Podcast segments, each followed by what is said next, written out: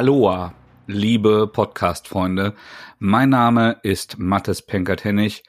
Äh, virtuell neben mir in unserem Studio sitzt der wolfige Andreas. Oh, hallo, wir füßeln quasi. Richtig. Also in meiner Vorstellung. Bein an Bein, Arm an Arm. Wie das so ist. Hm, jetzt hast du mich. Ich hatte dich auch davor schon. Oh ja, und wie? Bevor es hier zu romantisch wird, denn wir möchten über Comics mit euch sprechen und nicht über unsere Gefühle. Unsere Gefühle sperren wir weit weg von uns und von euch, wo niemand sie erahnen oder verletzen kann. Daran bin ich sehr gut. Mach ich. Wie geht's Verste dir? den versteht man nur, wenn man mich kennt. ähm, Auch soweit eigentlich ganz gut und dir? versuche ich auch mein Lachen im Zaum zu halten. Auch äh, ganz, ganz okay. Das, das Leben hat mich schon schlimmer geritten. Aber auch schon besser, ja. Aber ich möchte jetzt auch nicht in tosenden Beifall verfallen, weil dann denkt das Leben sich hinterher, boah, er ist gerade so zufrieden. Dem kloppen wir jetzt mal wieder einen rein. ist ja jetzt schon eine Woche her. Deshalb, nee, ist gerade, gerade heul ich nicht leben. Das, ich bin nicht so wahnsinnig zufrieden, aber auch nicht sehr unzufrieden. Ich Das befinde mich ein in, okayer in, Zustand für eine kurze in einem. Zustand äh, von ähm, ge gefühlter Neutralität. Ja, ja, das ist ja für Zeit lang auch mal okay. Aber ich habe ziemlich viel gelesen, gespielt, Medien konsumiert. Das Wetter wird ja jetzt auch ein bisschen lauschiger. Wir sehen den Sommer sterben Ja, sehr schnell. durch das Fenster. Auch. Ne? Und äh, ja, ein bisschen finde ich das auch schön. Also ich, ich habe ja den Sommer und Licht und Vitamin D zu schätzen gelernt, aber ein bisschen finde ich auch gut, dass ich mich jetzt wieder zudecken und etwas lesen kann. Kann ich absolut nachvollziehen. Ich habe mich vor kurzem mit Arbeitskollegen darüber unterhalten und da waren auch welche bei, boah, wenn ich mal reich wäre, würde ich an ein Land fliegen, wo es nur Sonne gibt. Und ich dachte, nee, ich finde eigentlich ganz geil, dass wir so Jahreszeiten haben und ich mich da so durchleben kann. Ja, Mann, ja. Das macht mir schon Spaß. Oder wie geil es einfach ist, wenn es jetzt mal wieder unter 15 Grad ist und man in die Badewanne gehen kann. Ja, genau sowas. Sowas. es sind die kleinen Dinge. Aber das, das hat mich nicht so sehr erfreut, dass ich jetzt außergewöhnlich zufrieden bin. Ja, schade eigentlich. Ne? Ne? Ja. Aber hast du denn was anderes gefunden, was dich die letzten Tage sehr erfreut hat? Ja. Ähm, der, da muss ich vor lauter Aufregung husten.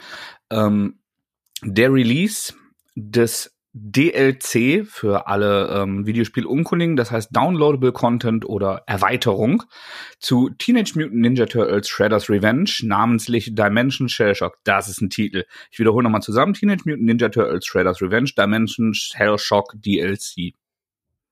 Herzlichen Glückwunsch. Das passt auf keinen Grabstein. Und ähm, muss es aber auch gar nicht, denn das wird hoffentlich ewig leben. Dieses Shredder's Revenge ist äh, so, ein, so ein klassisches Side-Scrolling ähm, Beat'em Up, so ein Brawler, wo man halt mit bis äh, damals äh, auf Super Nintendo und Co. und am Arcade-Automat waren es zwei bis vier Spieler, die von links nach rechts laufen, alles verkloppen, was da ist und hoffentlich bis zum finalen Boss überleben. Also so ein, so ein launiges, man, man kann sich noch dabei unterhalten und alles zu Klump hauen, ab und an Dinge aufheben, Special Moves machen. Hast Klingt wie mein Arbeitsalltag, ja. Ganz genau. Also so wie die meisten Leute das aus dem Arbeitsalltag kennen. Ne? Sich nett unterhalten, zwischendurch Dinge zu Klump kloppen.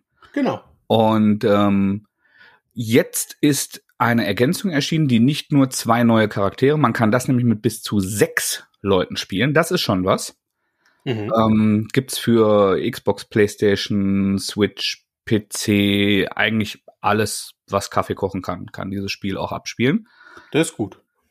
Und ähm, das macht Spaß, das hat eine, eine tolle Optik, eine tolle Akustik, alles so im, im Geiste von, gerade auch vom Super Nintendo-Spiel, aber halt so, so ein bisschen aufgepeppt, so dass es noch als altes Spiel durchgehen kann, aber man halt merkt, dass so ein paar ähm, moderne Quality of Life Sachen mit drin sind, wie zum Beispiel dieser Sechs-Spieler-Modus, Im Ursprungsspiel konnte man äh, die vier Turtles, Splinter, April und freispielbar Casey Jones ins Feld führen.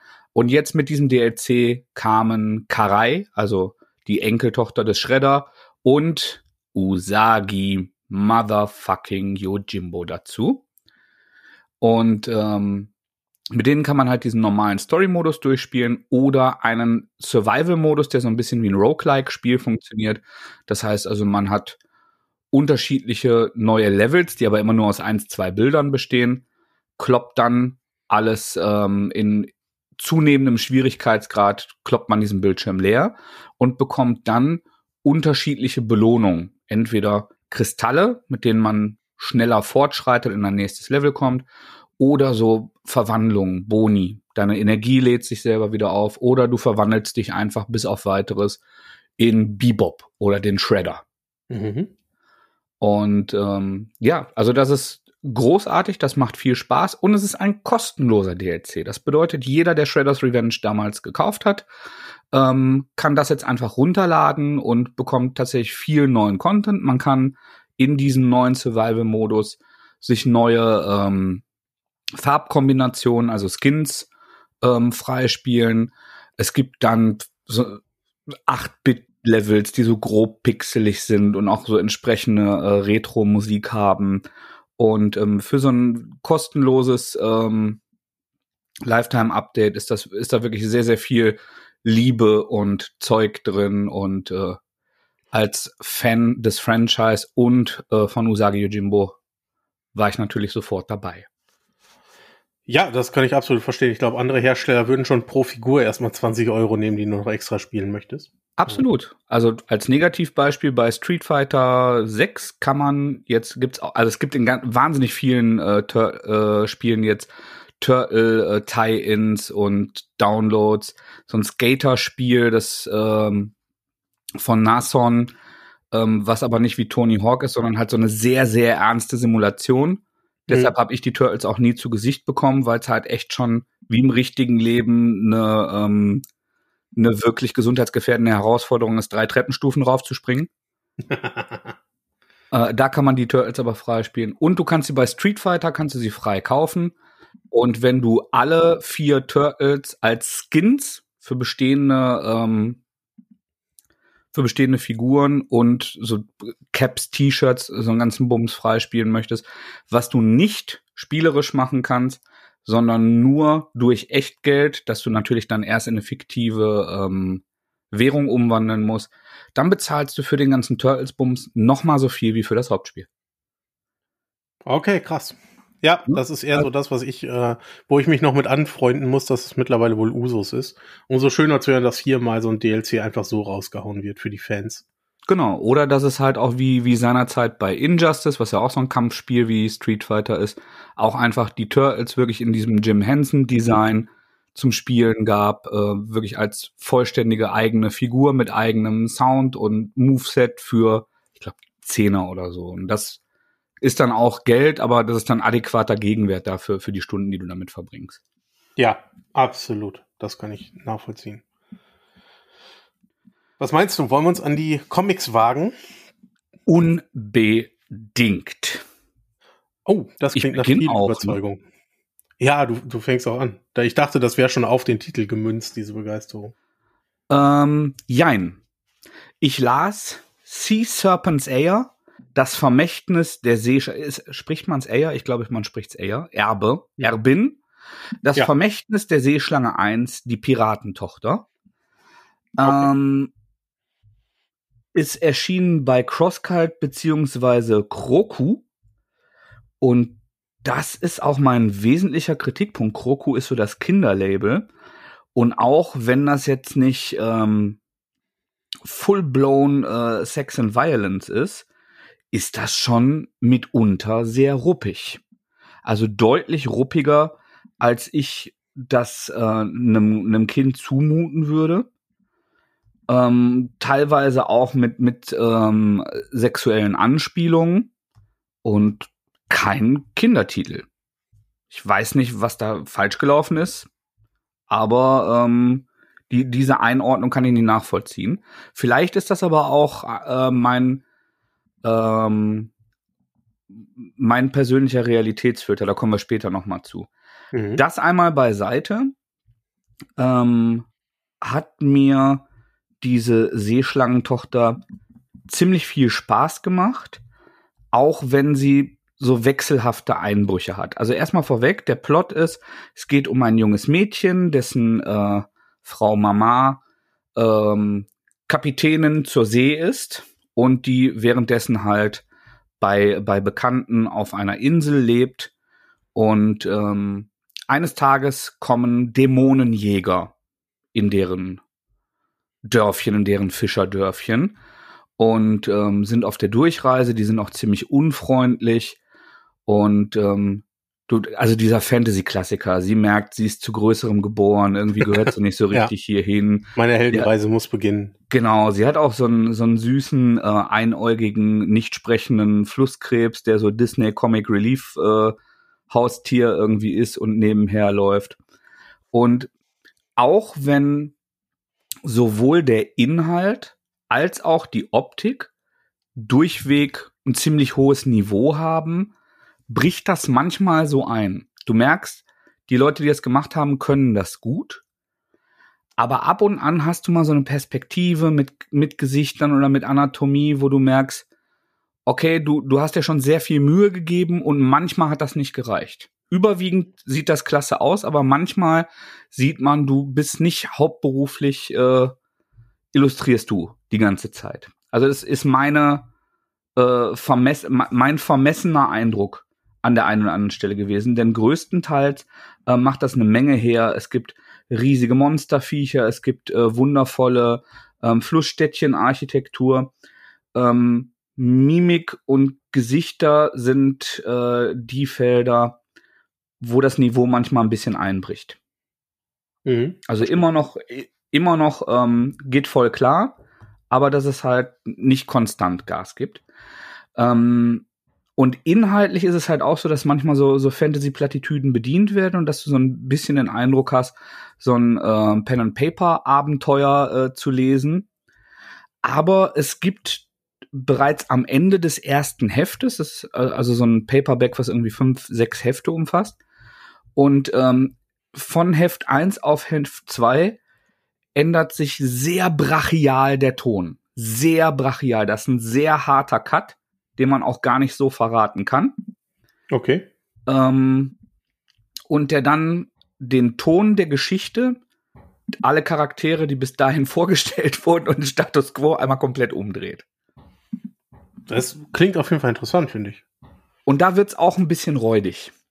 Ne? Mhm. Also das ist da, wo, wo ich äh, meinem Kind nicht vorlesen würde und das auch die nächsten, sagen wir mal, drei bis sechs Jahre nicht vorhätte. Okay. Aber es ist ziemlich cool und es endet dann ähm, offen tatsächlich auch. Also das Abenteuer beginnt hier gerade erst. Und dieses junge Mädchen lernt Dinge über ihre Vergangenheit, lernt Dinge über die Vergangenheit der äh, Frau Mama. Und ähm, wir lernen außerdem die auch die, dieses äh, in zumindest in den letzten 20, 30 Jahren Popkultur, die ähm, diese Erzähltrope, ähm, dass naja, böse nicht komplett böse, gut nicht komplett gut ist und ähm, es da auch sehr auf Perspektive und handelnde Personen äh, ankommt. Ähm, durchweg cool, mit leichten Tiefen und eine überhaupt nicht äh, nachvollziehbare Kategorisierung als Kinderliteratur. Interessant. Ähm, ich hatte es auch mal kurz auf dem Schirm, hauptsächlich wegen der Optik. Weil ich, also ich kann leider online keine Leseprobe einsehen bei CrossCult, aber ich fand das Cover sah toll aus. Mhm. Ähm, aber ich habe ja gelernt, mich davon nicht mehr so blenden zu lassen. Nein, das ist, das ist schon auf große Strecken geil. Also die, ich finde, Mimik hat ein paar Mal gelitten, aber so, so Farbe und genereller Approach, ich kann das mit nicht so richtig vergleichen. Ähm, Farbstimmungen ändern sich auch äh, von, von Szene zu Szene ähm, sehr cineastisch, dass du halt nicht so durchgängig irgendwie die, die gleiche Palette hast. Da, daran ist schon ziemlich viel, ziemlich cool.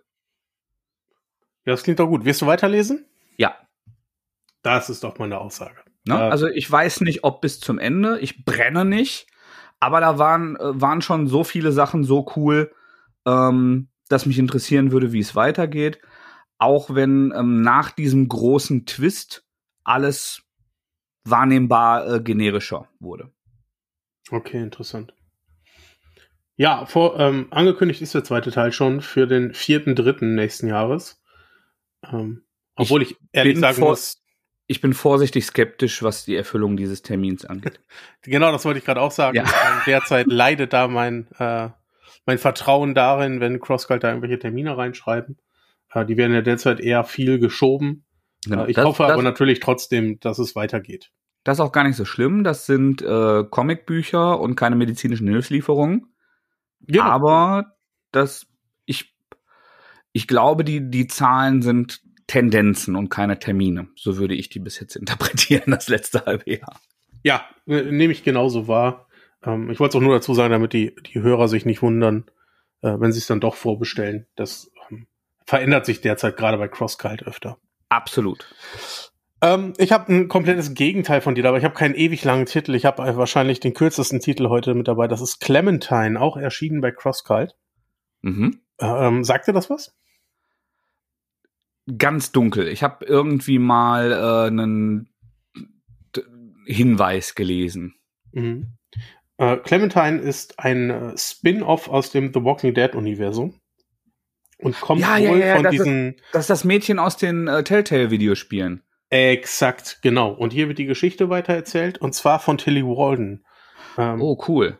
Genau, einer amerikanischen Künstlerin, Comic-Künstlerin, die auch, von der habe ich, glaube ich, schon ein paar Sachen hier vorgestellt. Auf jeden Fall habe ich auf, einen so auf einem Sonnenstrahl hier vorgestellt. Ja, ich erinnere mich. Ähm, und der hat mich richtig begeistert und auch Pirouetten von ihr mochte ich echt gerne und West West Texas auch. Und ich habe sehr lange, bin ich um diesen Band herum getänzelt, weil ich dachte, hm, Tilly Warden mag ich wenn sie ihre eigenen Stoffe macht, aber jetzt so ein Franchise und dann noch ein Spin-off, ich weiß ja nicht so genau. Mhm. Äh, dann noch The Walking Dead, was ja gefühlt auch totgeritten wurde. Durch Serien, durch, durch Comics, ähm, die echt lange liefen. Und dann habe ich gelesen, dass Tilly Walden für diesen Comic nur das Telltale-Spiel gespielt hat. Sie hatte keine Ahnung von der Serie, sie hat keine Ahnung von den äh, Walking Dead Comics und hat sich dann vorgenommen, ich mache einfach mein, mein Ding daraus. Mhm. So. Ähm, und das ist super gut gelungen, denn ich finde, das hebt sich sehr von The Walking Dead ab. Äh, inhaltlich ist es so, dass wir überraschenderweise mit Clementine unterwegs sind, die in dieser äh, infizierten Welt lebt. Die ist auch schon einige Jahre infiziert. Sie selber ist, ich glaube, 14, 15 ähm, und ist in der Welt aufgewachsen. Sie kennt die alte Welt nicht mehr. Sie hat die nie erlebt. Mhm. Ähm, das heißt, auch die Menschen drumherum, die sie so trifft, die haben sich jetzt mittlerweile alle in dieser Situation arrangiert. Äh, die haben sich schon in kleinen Kolonien zusammengefunden, helfen Menschen gegenseitig. Man hat äh, bestimmte Mechanismen gefunden, mit, mit diesen sogenannten Bison, Zombies sind es da ja nicht, äh, klarzukommen. Ja, sind Zombies. Genau, sind Zombies, aber sie werden da jetzt so, nie so genannt. Ja. Und sie trifft dann, sie kommt auf eine bestimmte Art und Weise mit einer Gruppe Jugendliche zusammen und die haben sich zur Aufgabe gemacht, ein Dorf wieder aufzubauen, irgendwo in den Bergen im Schnee. Mhm. Und ähm, sie hat eine Motivation, da mitzumachen, da mitzuhelfen, dieses Dorf wieder aufzubauen. Und der Comic handelt hauptsächlich von der Interaktion dieser Jugendlichen in der Gruppe. Ich glaube, es sind sechs Stück oder so. Ähm, und wie sich das so untereinander entwickelt, die Motivation der einzelnen Figuren ähm, und gleichzeitig ist halt diese tödliche Bedrohung eigentlich nicht die Zombies, sondern es ist draußen ist Schnee. Zum Überleben musst du den Schmelzen, um Wasser zu haben. Du musst irgendwie Nahrung besorgen und gleichzeitig versuchst du dieses Dorf aufzubauen und du hast unterschiedliche Vorstellungen davon, wie, dann, wie mit dem Leben umzugehen ist zwischen den einzelnen Figuren und was wichtig ist und was nicht. Ähm, und ein sehr geheimnisvolles äh, Paar ist auch mit dabei, wo dann immer mehr Geheimnisse rauskommen. Mhm. Und das funktioniert richtig gut, auch ohne The Walking Dead Kenntnisse Tiefe zu haben. Ähm, denn der Comic erklärt im Grunde alles und führt einen da sehr gut in diese Welt ein. Und die ist richtig immersiv. Also ich hatte bei Tilly Warden sowieso schon immer, die liefert immer so Werke mit, weiß nicht, 200 bis 400 Seiten ab. Ja. Das ist auch nur das erste Buch von zwei und das hat auch wieder 250 Seiten, ne, 230 Seiten. Ähm, und da fliegt man nur so durch. Also irgendwie schafft die das, dass man da sehr, sehr schnell, das ist so ein Page-Turner, da bist du sehr schnell durch. Aber die Welt ist auch sehr einnehmend. Ähm, dadurch, dass sie schwarz-weiß verwendet, hauptsächlich, also so Grauabstufung noch als Farben, wenn man so will, ähm, wirkt der Schnee natürlich immer sehr bedrohlich von außen, weil sehr viel Weißfläche ist. Ähm, und dann halt auf diese, auf diese Figuren, die dann mit Grauschattierung abgehoben sind. Ähm, und die Unterhaltung, die Dialoge zwischen den Figuren funktionieren auch gut. Es gibt da sowas, da unterhalten sich die Jugendlichen darüber, ob sie wissen, wie ein Telefon funktioniert. Weil sie so ein bisschen Angst haben, was machen wir, wenn, äh, wenn uns hier was passiert und dann kommen sie irgendwie darauf, dass die Eltern mal von Telefonen erzählt haben. Mhm. Aber keiner von denen weiß ja, wie ein Telefon funktioniert. Gibt's ja nicht mehr.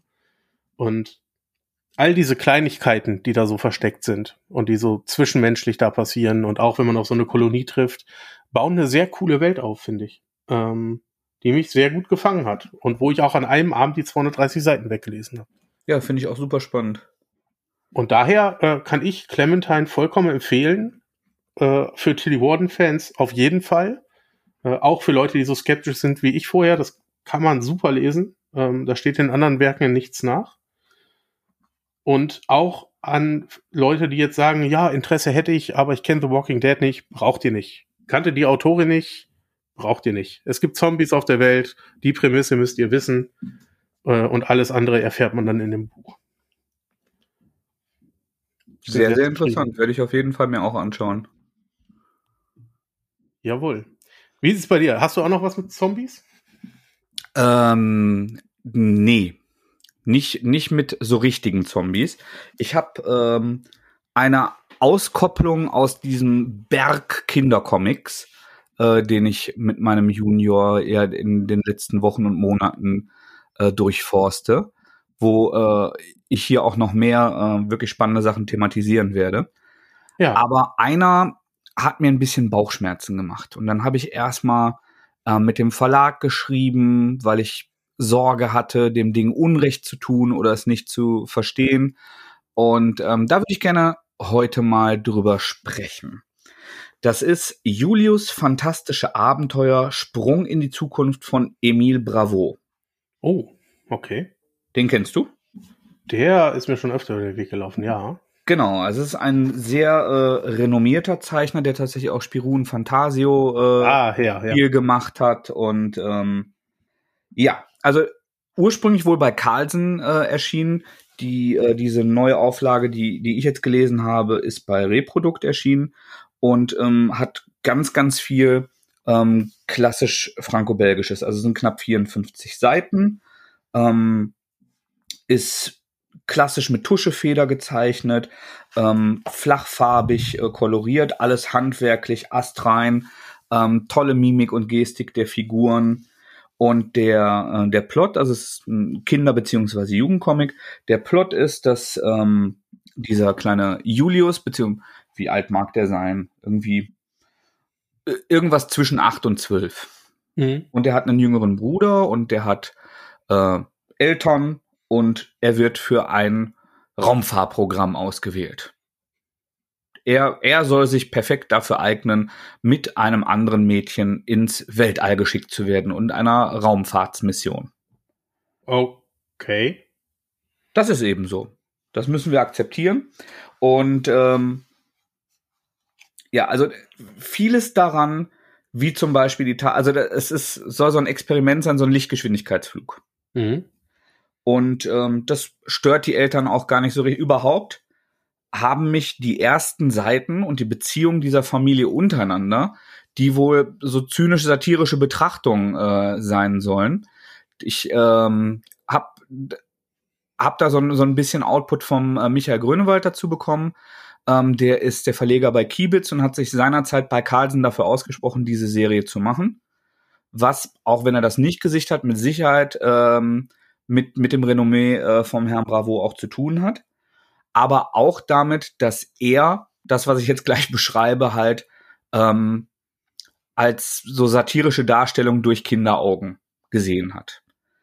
Ähm, der, die, die Eltern sind frustrierte, ätzende Leute. Das heißt also, wenn die Leute von diesem Raumfahrprogramm kommen, dann brüllt der Vater, der eine Pfeife in die Hand hält und die ganze Zeit auch so, so, so arrogant genervt über seine äh, Brille, über seinen Brillenrand guckt.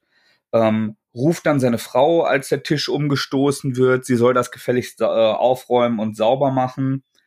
Und ähm, der, der kleinere Bruder vom Julius, der die ganze Zeit äh, bösartig irgendwie terrorisiert und saufrech ist und dann auch droht, sein Meerschweinchen umzubringen und zu foltern. Ähm, der, der kriegt dann halt eine, eine gesalzene Ohrfeige und geht dann weg. Und das bleibt halt auch weitestgehend unkommentiert. Mhm.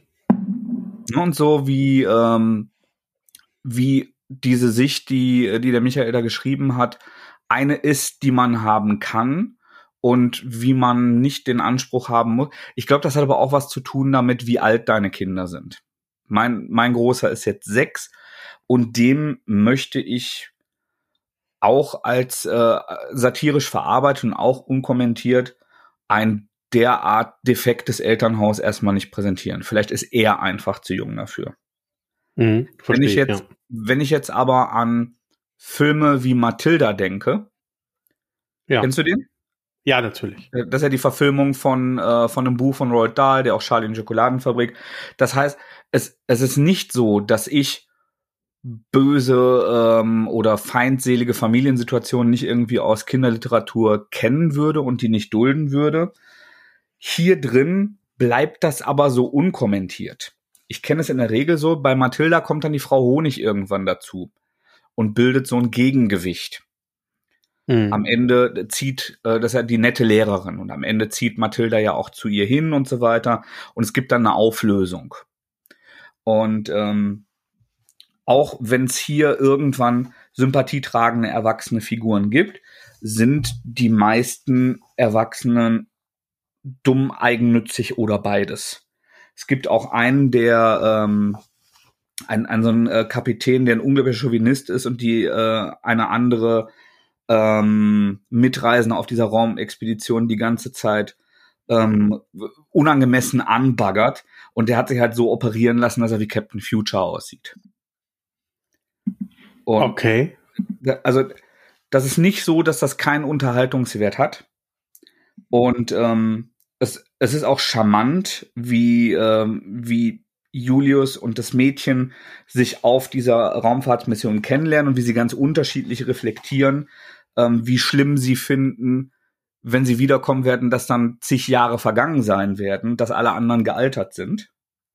Da, da sind schon äh, interessante Ansätze drin und auch so klassische Science-Fiction-Thematiken, die eben etwas weniger komplex jüngeren Lesern dargebracht werden. Es gibt eine ähm, sehr witzige außerirdische Alienrasse, aber ich, ich finde, es ist sehr zynisch und ich finde, es sollte ähm, kommentiert werden und sollte begleitet werden.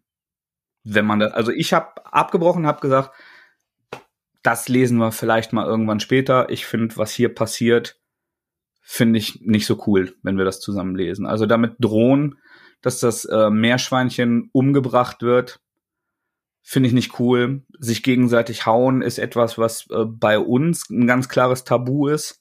Da gibt es auch unterschiedliche Elternhäuser, die da unterschiedlich mit umgehen und Kinder müssen sich auch mal hauen und ähm, reale Gewalt haben wir da auch ein sehr, sehr, äh, sehr straightes Standing zu. Aber das waren Bauchschmerzen, die ich damit hatte und wo das Buch ein bisschen an mir gescheitert ist oder ich am Buch gescheitert bin. Die, da kann man unterschiedlicher Meinung drüber sein. Ja, kann ich absolut nachvollziehen. Also ich wäre da auch eher auf deiner Seite. Ähm, das müsste wahrscheinlich eher kommentiert werden oder gezeigt werden, dass das nicht richtig ist. Ähm, ist aber genau, so oder, es müsste, oder es müsste halt so ein, so ein Beginn pubertierendes Kind, 12, 13 plus sein. Und ähm, auch da wird, wird ein Kommentar unter Umständen dann nicht schaden. Genau, genau. Aber auf, äh, auf keinen Fall ein schlechtes Buch. Ich habe ja auch einige ähm, positive und lesenswerte Dinge daran gefunden. Cool. Äh, wo war das erschienen? Reprodukt. Reprodukt, ah, okay. Genau. Ja. Und de also deshalb habe ich mich ursprünglich auch nochmal äh, an, an den Verlag bzw. die Vertretung gewandt, ähm, weil Reprodukt für mich wirklich immer ein ganz klares Qualitätsmerkmal war. Die haben ja sehr, ein sehr großes Kinderprogramm. Der, ja. äh, also Kiebitz ist ja so, so ein bisschen auch daraus hervorgegangen. Die genauen äh, personellen Verstrickungen kenne ich nicht. Ich glaube, der Michael Grönwald hat, äh, Grönewald hat nach Carlsen auch viel bei Reprodukt gemacht. Ähm, Kiste ist dann ja von Reprodukt zu Kiebitz gegangen. Aber für mich waren Sachen, die für Kinder sind bei Reprodukt, hätte ich immer bedenkenlos zugegriffen. Und das war mhm. jetzt halt so ein Moment, wo ich so ein Buch in der Hand hatte und dachte, das kann ich einfach aufklappen ähm, und mit meinem Kind lesen, weil ich mir äh, gar keine Sorgen machen muss, dass er irgendwas nicht meinen Idealen entsprechen könnte. Und das war halt ein Trugschluss. Das ist jetzt auch nichts, äh, wer weiß wie Schlimmes, aber das hat mich veranlasst, da nochmal in den Dialog zu treten. Ja, und wenn man die Chance hat, dann macht man das ja auch ganz gerne. Genau, genau, genau. Sich zu versichern, ob man irgendwas nicht mitbekommen hat. Vielleicht auch die Absicht des Buches. Das, genau. kann, ich, das kann ich sehr gut nachvollziehen. Ähm, ich würde sagen, keine Episode ohne Batman, oder?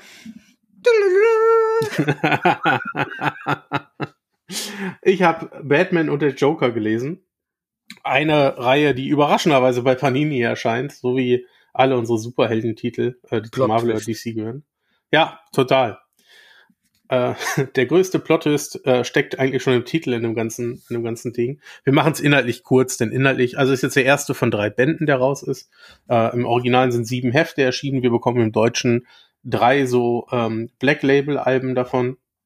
In den ersten beiden sind die sind jeweils zwei Hefte drin, im dritten sind dann drei Hefte drin. Ähm, Habe jetzt den ersten gelesen. Es geht darum, dass Batman mit dem Joker zusammenarbeiten muss.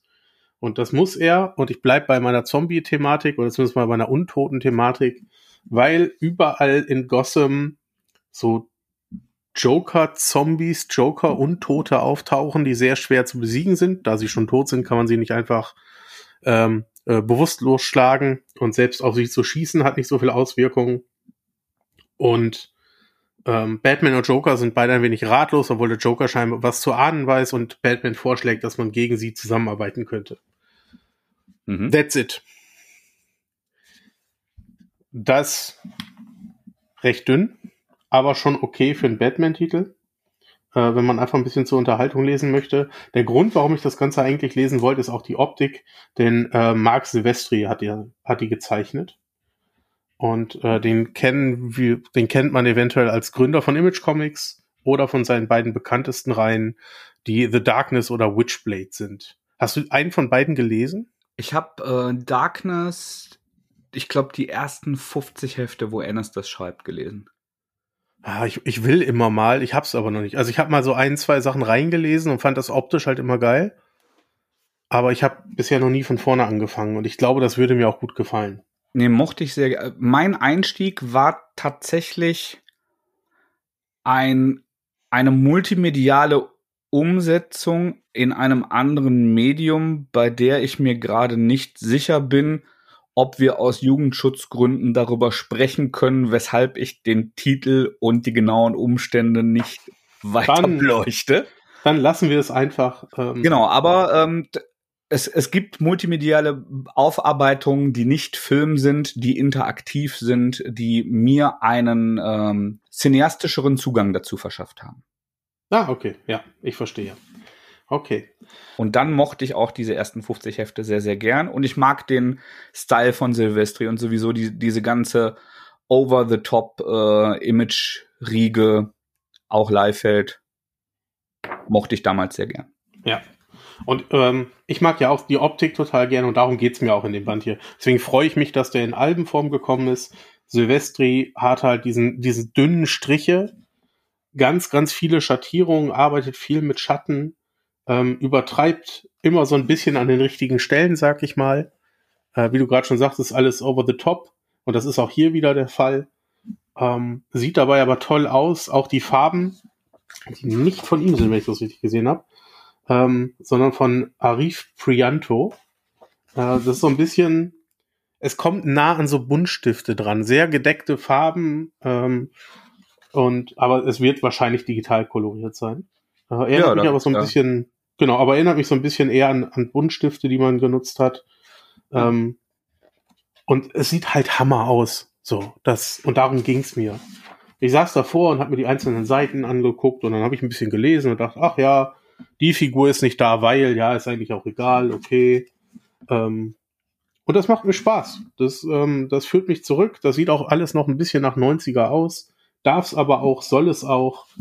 Ähm, ist Popcorn-Unterhaltung, aber auf einem coolen Niveau. Ich hoffe jetzt, dass sie dafür, dass noch fünf Hefte kommen, noch ein paar Plot-Twists mit drin haben, weil das war jetzt schon ziemlich straightforward, was man Ach, krass, hier bekommen hat. Das ist ein Hardcover, das beinhaltet nur ein Heft? Zwei. Zwei die Hefte. die ersten zwei von sieben. Ersten zwei von sieben, das heißt also, sie werden jetzt noch zwei, drei Hardcovers machen. Noch zwei Hardcover, genau, es werden, am Ende werden es drei. Im zweiten Hardcover sind die nächsten zwei Hefte, im dritten sind die letzten drei. Okay, und bis jetzt hätte ein bisschen mehr passieren können, aber es hat dich genug unterhalten, dass du sagst, das ist nicht nur ein Artbook. Das hat, hat den Abend getragen und war keine vertane Zeit dann. Das war absolut keine vertane Zeit. Durch den Titel weißt du halt schon, worauf es hinausläuft. Und das braucht's die zwei Hefte, bis du irgendwie diese Situation hast. Ähm, das ist ein bisschen schade. Da muss jetzt ein bisschen mehr passieren. Aber ich konnte mich im ersten Album halt schon auch nur an der Optik richtig erfreuen. Weil mhm. das richtig gut aussieht und es auch unique genug ist, um sich von dem ganzen Superheldenkram, den wir sonst lesen, hervorzutun. Cool. es tut mir ein bisschen leid. Ähm, aber so ist es. Was so genau? ist es. Ähm, ne, ich habe gedacht, ich höre dich leise weinen, weil du dir noch einen Comic anschaffen musst. Nee, da hab, also ich glaube, das reicht mir, wenn ich den mal lese. Das muss ich, glaube ich, nicht kaufen. Kann ich dir gerne mal mitbringen. Ja, ja. Ich muss auch genau. noch deinen Hulk äh, Grau muss ich auch noch lesen. Der lacht mich gerade auch wieder an. Aber. Ah ja, das ist eine sehr. Comics habe ich, hab ich hier auch selten zu wenige liegen. ich weiß genau, was du meinst. Ich weiß das sehr genau, was du meinst. Ja. Ich habe mich mal äh, aus meiner Komfortzone gewagt und habe einen weitestgehend äh, historischen oder historisch gemeinten äh, Comic über die Legende von Pocahontas, der Band heißt Pocahontas, gelesen, von äh, Patrick Prunier, Prun, Prunier, ich, Prunier, mhm. sagen wir Prunier, ähm, bei Splitter erschienen und ähm, es, also sein Markenzeichen ist die Aquarelloptik. Und die ist cool. Die ist hervorstechend. Die ist landschaftsbetont. Aber es ist auch etwas statisch und trocken. Denn wir sehen überwiegend, sehen wir Talking Heads, sehen wir ähm, Halbtotalen, sehen wir sich nicht so sehr verändernde Mimik und Gestik, also Landschaften und ähm, große Bilder sind das, was er eigentlich gut kann. Das kommt in, äh, in dem Band aber ziemlich wenig vor. Denn es sind überwiegend Dialoge, also fast so Kammerspiel-esk. Und man sieht halt immer mal wieder ein Dorf oder ein Wald oder ein Stück Meer.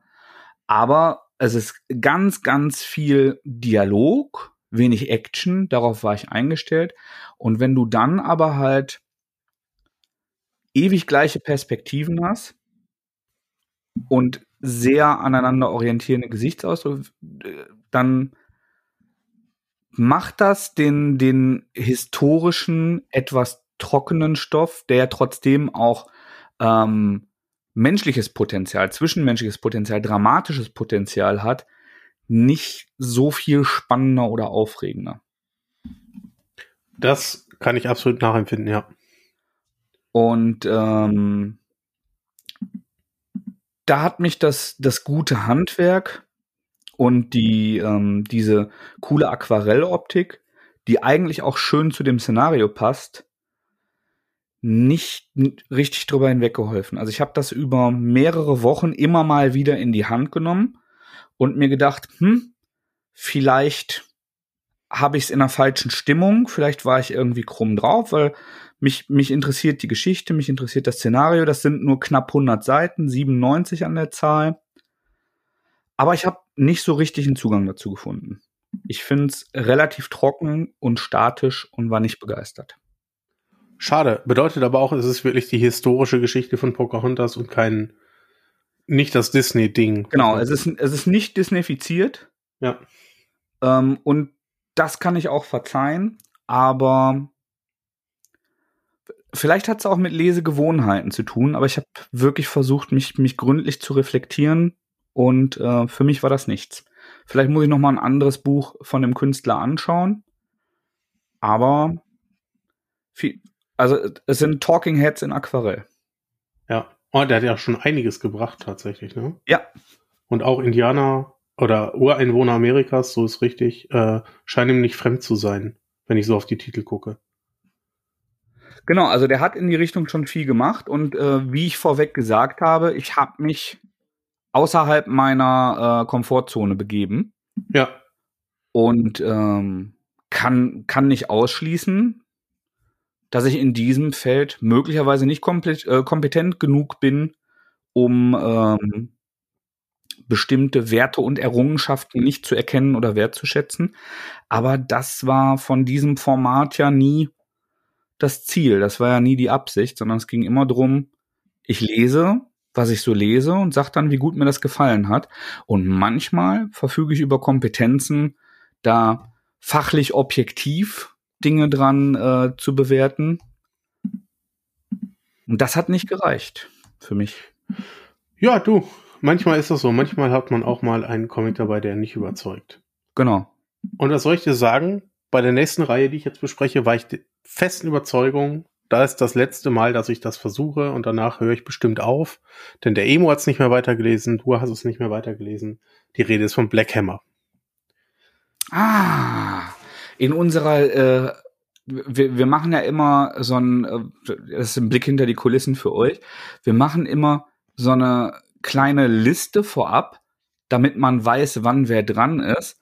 So können wir euch einen wahnsinnig äh, packenden Erzählfluss simulieren. Das ist aber unsere eigene. äh, ja, ja, was er sagt, was er sagt. Das ist aber eigentlich unsere einzige Vorbereitung, dass wir die Reihenfolge der Titel vorher besprechen und einmal aufschreiben, damit jeder weiß, wann er sich einen Wecker stellt und wieder selber sprechen muss. und ich fragte mich die ganze Zeit, was ist Reborn, Alter? Und Reborn Nummer drei. Ja. ähm, Genau, der, äh, der nächste Story Arc von Black Hammer ist da. Ähm, heißt Reborn, kriegen wir in drei Büchern beim Splitter Verlag. Ja. Ähm, und auch, und natürlich ist es Zufall, dass in dieser Liste die Verlage immer beieinander liegen. Ähm, und tatsächlich. Ja. Und ich war der festen Überzeugung, als ich mit Reborn angefangen habe, dachte ich, ja komm, jetzt hast du alle Spin-offs gelesen, du hast alle ähm, Hauptstory-Stränge gelesen, das versuchst du jetzt noch. Da, dem gibst du noch eine Chance. Die drei Bücher noch. Und was soll ich dir sagen, das ist richtig cool. Das ist richtig gut. Ich fühle mich richtig belohnt dafür, dass ich alles andere gelesen habe. Ähm, Kurzabriss. Im, Im ersten Reborn-Teil kommt quasi äh, die Tochter von Blackhammer, wird wieder zu Blackhammer, warum auch immer. Im zweiten Teil wird das Multiversum viel weiter aufgemacht und im dritten ist quasi dieses Finale dieser Multiversen, wo verschiedene äh, Spiral Cities aufeinandertreffen, wo es dann halt dementsprechend Klone der Figuren, die wir kennen, gibt, die aber vielleicht eine andere Motivation haben, äh, eine andere Rolle in, in diesem Universum spielen. Und ich finde, das, das hat mir richtig viel Spaß gemacht. Ich habe mich richtig drauf gefreut, jedes Mal, wenn ich gesehen habe, oh, neuer Reborn-Teil ist da, dann sofort gelesen. Ich habe die bekommen, habe mich hingesetzt und habe und äh, durchgelesen an einem Stück. Was auch daran liegt, dass äh, Jeff Lemire, der hat das Ganze geschrieben, hier hingeht und alle Leser wirklich belohnt, der die Spin-offs, die die Spin-offs gelesen haben, weil er alle Figuren involviert, die er vorher eingeführt hat. Einige kürzer, andere länger, aber von ähm, einem Dr. Star über ähm, Cthulhu und äh, Skulldigger, der eine recht große Rolle sogar hat, findet man hier alles wieder. Alles, was er vorher vorbereitet hat, alles ähm, scheint auf diesen Punkt hinzugesteuert zu haben. Ähm, und wir kriegen sogar ein richtig packendes Finale, ähm, das mich überzeugt hat. Cool. Das, ist es denn jetzt abgeschlossen oder kommt Nein. was? Es, ähm, es kommt wohl noch eine Storyline auf jeden Fall danach, mhm. quasi das Ende. Aber es gibt wohl schon Interviews, wo er sagte, naja, er macht, er zieht das Superhelden-Ding voll durch. Das heißt, es gibt dann einen Neustart vom Black Hammer-Universum. Ähm, das kann man doof finden auf der einen Seite, das verstehe ich auch, wenn man dann sagt, naja, so ein junges Universum muss man das neu starten. Auf der anderen Seite bin ich der Meinung, naja, er hat gesagt, er macht sein eigenes Superhelden-Universum. Er hat uns bisher alles geliefert, was wir kennen, bis zum Multiversum jetzt aus anderen Superhelden-Universen. Jetzt fehlt halt noch ein Neustart. Ach, weiße kann man, muss man, soll man. Es ist ja so, es gibt wahnsinnig viele Comics. Genau. Und, und Black Hammer habe ich unterwegs nicht aufgehört zu lesen, weil es nicht mehr gut war, sondern weil für mich, also ich war ja über Jahre richtig hyped und fand auch ganz viele Spin-offs irre gut, aber der Tag hat 24 Stunden. ja, ich, ich habe zwei Kinder, ja. ich habe andere Hobbys und irgendwann muss ich mir dann überlegen, habe ich davon jetzt genug gelesen? Möchte ich die Zeit nehmen, um mir was, was Neues, was anderes anzugucken? Oder finde ich das so geil, dass ich das jetzt nach so vielen Seiten noch weiter lesen möchte? Ja. Und ähm, Lemire hat mir eigentlich kompakter immer besser gefallen. Also wenn der, wenn er schon weiß, wo, äh, auf welchen Punkt er kommen möchte und es dann abschließt. Die Sender fand ich super, S-Sender hat mich unterwegs verloren. Ja. Und ähm, deshalb, wenn der das jetzt rebootet und das genug Leuten gefällt, dann können die das lesen. Und alle, die Black Hammer vorher cool fanden und dann auf den Reboot keinen Bock haben, die haben die wahnsinnig komfortable Möglichkeit, da das nicht zu lesen. Absolut, absolut. Also, am Ende muss das ja auch durchziehen. Ne? Also vielleicht ist auch ein Hoax, vielleicht kommt auch die finale Reihe raus und es gibt den Reboot am Ende, aber es wird nie fortgeführt. Sondern genau. es ist nur so der letzte, der letzte Pinselstrich, der für ihn so fehlte, um es komplett rund zu machen. Äh, ich glaube schon, dass er an sich einen größeren künstlerischen Anspruch hat als die, äh, die Marketingabteilung von Marvel-Disney, wo es dann wahrscheinlich nicht unbedingt drum geht, ähm, eine, eine erfüllende Neuerzählung, einen eleganten Bogen zu schlagen. Ob er das schafft, ist die eine Frage, aber er wird das, glaube ich, immer wollen und anstreben. Ja? Das, ja. Also das traue ich ihm auf jeden Fall zu. Und ähm, das soll er ruhig versuchen. Und wenn mir das gefällt, lese ich das dann. Ich bin jetzt wieder ein bisschen motivierter, nachdem ich das von dir gehört habe, nochmal aufzuholen. Und wenn nicht, lese ich mir was anderes durch. Ja, absolut. Also ich kann es nur empfehlen, die Leute, die bisher viel Blackhammer gelesen haben, denen das gefallen hat. Ich fand Reborn echt cool. Ich finde, das ist eine runde, abgeschlossene Sache. Mhm. Ähm, ich bin richtig begeistert, weil ich habe da einfach nicht mitgerechnet. Ich habe wirklich gedacht, das ziehst du jetzt durch. Kennst du dieses Gefühl, dass du so denkst, jetzt habe ich alles gelesen, jetzt sind die letzten paar Seiten auch noch egal? Ja, safe. Da, dass man dann halt sagt, da habe ich jetzt nicht mehr so richtig Bock drauf, aber das, das sind jetzt nur noch zwei Bände, nachdem ich 18 gelesen habe und dann möchte ich das auch komplett gelesen haben oder sogar komplett im Regal stehen haben. Genau. Das, das sind dann auch eher emotionale als rationale Ziele. Ja, genau, genau. Und ich habe jetzt, so bin ich rangegangen und ich ende aber mit, das war cool, hoffentlich wird das nächste auch wieder so gut, weil ich werde weiterlesen. Ja, guck mal, aber dann hat es sich doch voll gelohnt. Absolut. Doch absolut. belohnt worden. Ja, finde ich auch, finde ich auch.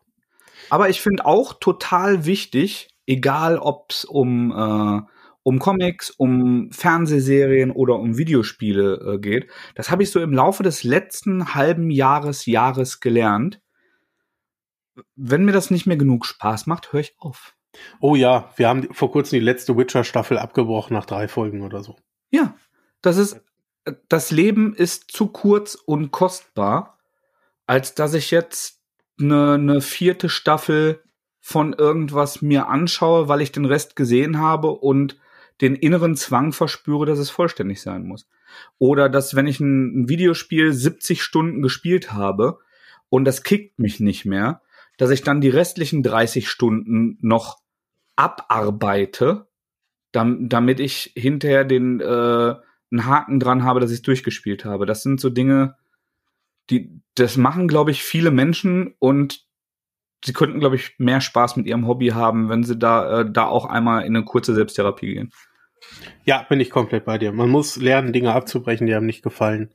Ähm, und da können auch fortlaufende Dinge zugehören, wo man gerade mittendrin ist. Ja. Absolutely. Das Problem werden wir mit Plotholes nicht haben. Auf mehreren Ebenen. Auf mehreren Ebenen? So habe ich es nicht gemeint, aber ich sehe, das Gespräch könnte interessant werden. Möchtest du, möchtest du erzählen, was in Plotholes passiert? Das war mein glaub, das, ist nicht, das ist nicht so gut. Ich hoffe, du hast die Versicherung mitgebucht. Ähm, das ist wahrscheinlich die schwierigste Inhaltsangabe in dieser ganzen Folge, würde ich tippen. Deshalb wollte ich sie dir geben, weil ich nicht glaube.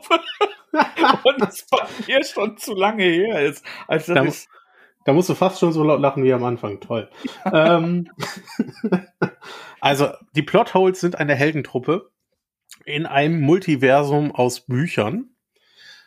Und sie springen quasi von Buch zu Buch, um Figuren zu retten, die anhand der Plotholes in diesen Büchern verloren gehen würden oder sie versuchen, das ganze Buch zu retten, dass es trotz aufkeimender Lücken veröffentlicht werden kann.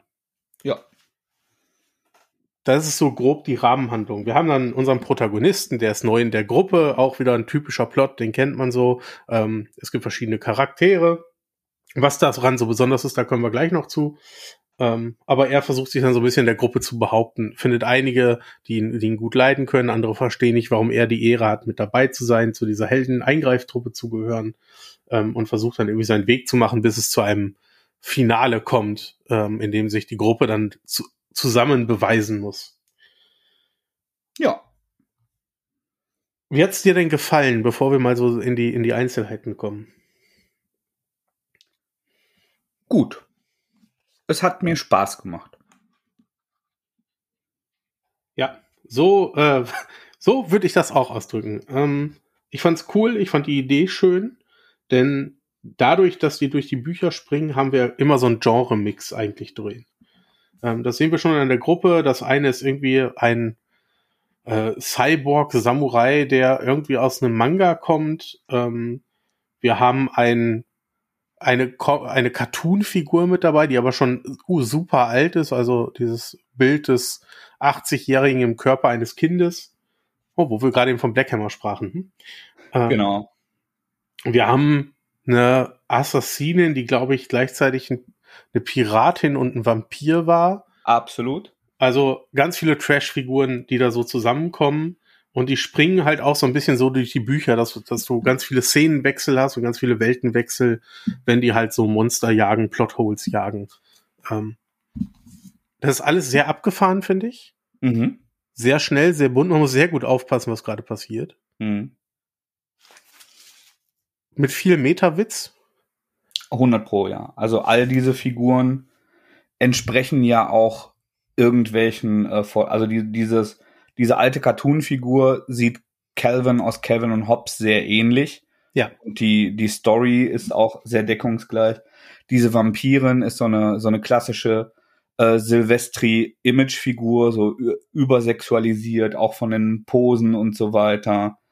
Ähm, die, dieser Manga-Typ, ähm, Cyborg, Ninja, sieht sehr Naruto-esk aus. Und das sicher auch nicht zufällig. Und das sind halt so, so Stereotypen, an denen sich da abgearbeitet wird. Und je mehr man da erkennt, haben, werden wir mit Sicherheit auch noch nicht alles erkannt haben, um, äh, umso mehr belohnende Gags sind da. Genau, genau. Man kann immer wieder durchblättern und findet in den Panels auch immer überall irgendwelche Popkulturanspielungen. Ja. Hm. Ich muss aber ehrlich sagen, so richtig Juhu schrei ich nicht. Mir hat das Spaß gemacht, mir, mir hat das gut gefallen. Aber ich weiß nicht, ob ich das nochmal lesen werde. Obwohl es überall diese versteckten Hinweise gibt. Doch, ich glaube, lesen werde ich das nochmal. Ich, aber ich glaube, dass, also ich glaube, wir haben ganz ähnlich gefühlt. Und das liegt halt daran, dass wir schon ziemlich klar Sean Murphy-Fans sind. Emu ja auch. Ja. Und äh, sehr viel, was die gemacht haben, also ich finde Tokyo Ghost gigantisch. Ich mag alle Batman White Knight Sachen extrem gerne, sind meine Lieblings-Batmans. Also ja, so weit würde ich gehen. Mhm. Ähm, und es gibt viele Sachen von, von Sean Murphy, die tiefer, komplexer, aufregender, besser konstruiert, ein bisschen weniger vorhersehbar auch als Plotholes sind. Plotholes ist, ist halt so ein Popcorn-Kino-Plot. Absolut, du weißt am Anfang schon genau, was passieren wird. Genau, also es gibt diese, diese mysteriöse Lektorin Ed und du merkst, sie hat irgendein Geheimnis, was damit zu tun hat, was damit in Verbindung steht, irgendein tragisches Schicksal, was sich dahinter verbindet. Es ist am Anfang relativ klar, dass der Cliff, der, der ja selber Comiczeichner ist und gar nicht wie die anderen irgendwelche ähm, super speziellen Talente hat, ähm, da wahrscheinlich irgendwann ihre Nachfolge antreten wird. Und ähm, ja, ich glaube, wenn man mit der richtigen Erwartungshaltung daran geht, ähm, dann kann man Spaß damit haben, dann kann man auch viel Spaß damit haben. Aber wenn, wenn mich jetzt jemand fragt, ich möchte gern Sean Murphy lesen, was soll ich zuerst lesen, werde ich dem halt Tokyo Ghost sagen. Ja. Und äh, ja, also mich hat das komplett unterhalten. Ich möchte das auch gar nicht. Ne? Das, nein, nein. Ich möchte das nicht kleiner machen, als es ist. Nein. Ähm, bei mir war es aber tatsächlich, also neben diesem Vergleich hatte ich auch so ein bisschen Crossover die ganze Zeit im Kopf und gerade den zweiten Band von Crossover. Und ich finde, da hat Donny Cates es einfach geschickter gemacht, mhm. weil er all die Elemente aktiv eingebunden hat. Die gehörten mit zur Geschichte, die standen nicht im Hintergrund rum. Oder werden nur in einem Panel gezeigt, wie dann irgendwie John Constantine in London steht, der natürlich nicht Constantine heißt in dem Moment. Aber dann fliegen sie irgendwie über London und da muss ja nochmal eben gezeigt werden, damit man das auch mit drin hat. Ja. Ähm, sondern bei Crossover hatte ich das Gefühl, das ist mehr Teil der Welt, das ist Teil der Story ähm, der wird sich aktiv drüber unterhalten. Und das hat mir dann mehr Spaß gemacht, als es bei Plotholes der Fall ist, wo man dran vorbeiläuft und es dann verstehen muss, es aber eigentlich auf die Handlung auch keine Auswirkung hat. Ich verstehe komplett, was du meinst. Und die haben ja tatsächlich auch äh, erzählerisch eine, und konzeptionell eine gewisse Nähe. Ja. Aber ähm, ich war bei Crossover ja nicht so schockverliebt wie Emo und du. Hat mir gut gefallen. Aber ich habe ja zum Beispiel den zweiten gar nicht mehr gelesen. Vielleicht hole ich das nochmal nach. Solltest du unbedingt. Das ist der viel, viel stärkere Band. Glaube ich. Aber da, das ist ja auch von Anfang an deutlich komplexer angelegt gewesen. Das ja, will ja. unterhalten. Das, genau. das zielt darauf ab, du hast diese, was sind es, 130 Seiten oder so, und in denen möchte dich das unterhalten. Das ist halt so, so ein ähm, 100 Minuten Action-Flick. Ja, und ja, absolut. Ist gar nicht wegzudiskutieren. Ähm, Verstehe ich auch, aber ich hatte halt beides gelesen, daher vergleiche ich natürlich für mich auch beides. Komplett. Ähm, ja. Und hatte bei Crossover einfach noch mehr Spaß, als ich mit Plotholes sowieso hatte. Trotzdem sehr zu empfehlen, ähm, gerade für Bücherfans ist natürlich auch dieser, dieser Plot, dass es eine Eingreiftruppe für so äh, verlorene Geschichten gibt. Äh, sehr interessant und sehr schön zu lesen. Genau, und sie tauchen ja zum Beispiel auch bei Robin Hood auf und so weiter. ja, ähm, ja. Also generell hat Plotholes gegenüber Crossover den Vorteil, dass die, die Referenzen oberflächlicher sind. Also das, das ist deutlich leichter zu konsumieren. Die ganzen Figuren, die bei äh, Crossover auftauchen, haben eine Historie. Das genau, heißt, Cross, also Crossover ist für Comic-Fans und für niemand genau. anders. So, ja. Und da saß ich aber auch daneben und mir, mir war ähm, Madman zum Beispiel ein Begriff aber ich habe da nicht wirklich was gelesen. Genau wie äh, dieses, äh, dieses Ding mit dem äh, riesigen Schwertoper, das ja auch von Cates war, was dann später, ich glaube, es war auch bei CrossCult rausgekommen. God Country. God Country, ganz genau. Ja. Also da, äh, da war es belohnender, komplexer, du konntest viel tiefer da rein, das, was, was du gerade angesprochen hast, aber es ist auch fordernder, weil ich mich damit auseinandersetzen muss und ähm, weil es halt nicht so angenehm und unaufdringlich vor sich hin plätschert wie Plotholes. Das stimmt vollkommen, ja. Ne? Und ich bin ja immer noch äh, ein, ein großer Freund von Sean Murphys Artwork, auch wenn ich verstehe, dass viele Leute beim Anblick des sehr eigenwillig ähm, konstruierten Titelmotivs, ich glaube, bei uns im Discord hat irgendjemand den Photoshop-Philipp-Vergleich äh, gebracht. Also die, die Bildkomposition ist schon geschüttelt und nicht gerührt. Das war ja, das, das Cover ist schon was ganz Besonderes. Genau. Ähm, aber trotzdem, das, äh, das innere Artwork ähm, fand ich durchgehend toll. Ich finde, dass ähm, Gesichter bei, bei Murphy und Mimik bei Murphy ist etwas, was ich häufig bei Comics erwähne, was mir wahnsinnig wichtig ist, um äh, Gefühle über den Text hinaus zu transportieren. Denn ein Comic beschreibt Gefühle wenig und bei zwischenmenschlichen äh, Dingen ist das wahnsinnig wichtig und das ähm, hat er einfach drauf und hat er auch bei Plotholes drauf. Und es ist halt unkomplizierte Meta-Nerd-Unterhaltung. Und schön. Ja, ja, kann ich, kann ich so bestätigen. Das, es ist schön, das macht Spaß, das ist Nerd-Unterhaltung.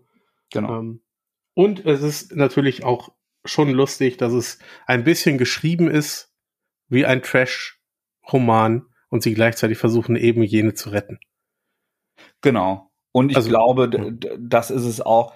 Ich, ich finde ganz sympathisch.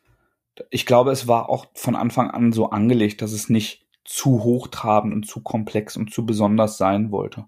Nein, auf gar keinen. Sonst hättest du die Figuren nicht so geschnitten, wie sie geschnitten sind. Genau. Also das, da ist ja so viel Foreshadowing drin am Anfang. Da versteht ja jeder sofort, worauf das alles hinausläuft. Und das ist nicht schlimm. Und ja, wer, wer äh, glaubt, dass das seinen Intellekt beleidigt, der hat in, in Crossover eine, eine potentere und äh, hoffentlich noch länger laufende Variante, die, die ja auch in deutscher Übersetzung erscheint. Ah, so weit würde ich ja nie, würde ich ja niemals gehen. Das ist ja nicht intellektbeleidigend, das ist ja nur. Ich fand das eine ja nur, nur interessanter für mich zu lesen. Nee, alles gut. Also das war ein, ein augenzwinkernder Seitenhieb auf Leute, die, die sagen, und das gibt's ja einfach, ich habe kein, kein Bock auf zu belanglose Sachen, auf reine Unterhaltung. Ich möchte herausgefordert werden, ich möchte, dass mir das immer was Neues gibt und ähm, hab, hab auf so äh, Hollywood-esken Abwechsl äh, Hollywood-eske Abwechslung von ein bisschen Action und ein bisschen zwischenmenschlichem Gefühl, das ist mir zu wenig. Für die ist das nichts. Ja, gut, aber da, für die ist wahrscheinlich viel von dem Kram, den wir heute besprochen haben, sowieso nichts. Genau, aber wir besprechen ja auch was für die und können dann dahingehend eine andere Empfehlung geben. Jawohl, das stimmt. Du. Und ja, ich gucke auch noch mal in Crossover rein. Ja, mach das. Zweiten Teil, wirklich. Das, dann wird's auch mit populären, größeren Figuren, die du alle kennst. Okay. Ich versuch's noch mal. Sehr gut. Sonst schimpft der Emo ja auch mit mir. Das macht mich auch glücklich. Ach, wegen Emo. Mhm. Da habe ich mir notiert. Mathis, wir beide nehmen jetzt gleich noch eine Folge auf. Ja. Mit jemand anderem. Mehr möchte ich noch nicht. Ah, die habt ihr aber schon gehört. Das ist die von letzter Woche dann. Du hast schon Pläne, die, die meinen einfachen Arbeitergeist überfordern. Das, nee, stimmt nicht. Was, was Andreas sagt. Ja. Genauso wird genauso wird's kommen. Wir nehmen jetzt die von letzter Woche. Wir sind er ist Zeitreisende. Der der Strippenzieher. Ja, nun nicht sonderlich gut, deswegen verheddert sich immer alles. Nun ja. Vielen lieben Dank für deine Zeit, Mathis. Es war mir eine große Freude. Ich danke dir für deine. Bevor wir die nächste Folge aufnehmen, werde ich ähm, Flüssigkeit aus meinem Körper entfernen, neue einfüllen und das Fenster öffnen. Exakt, das werde ich auch tun. Ahoi. Super, ciao.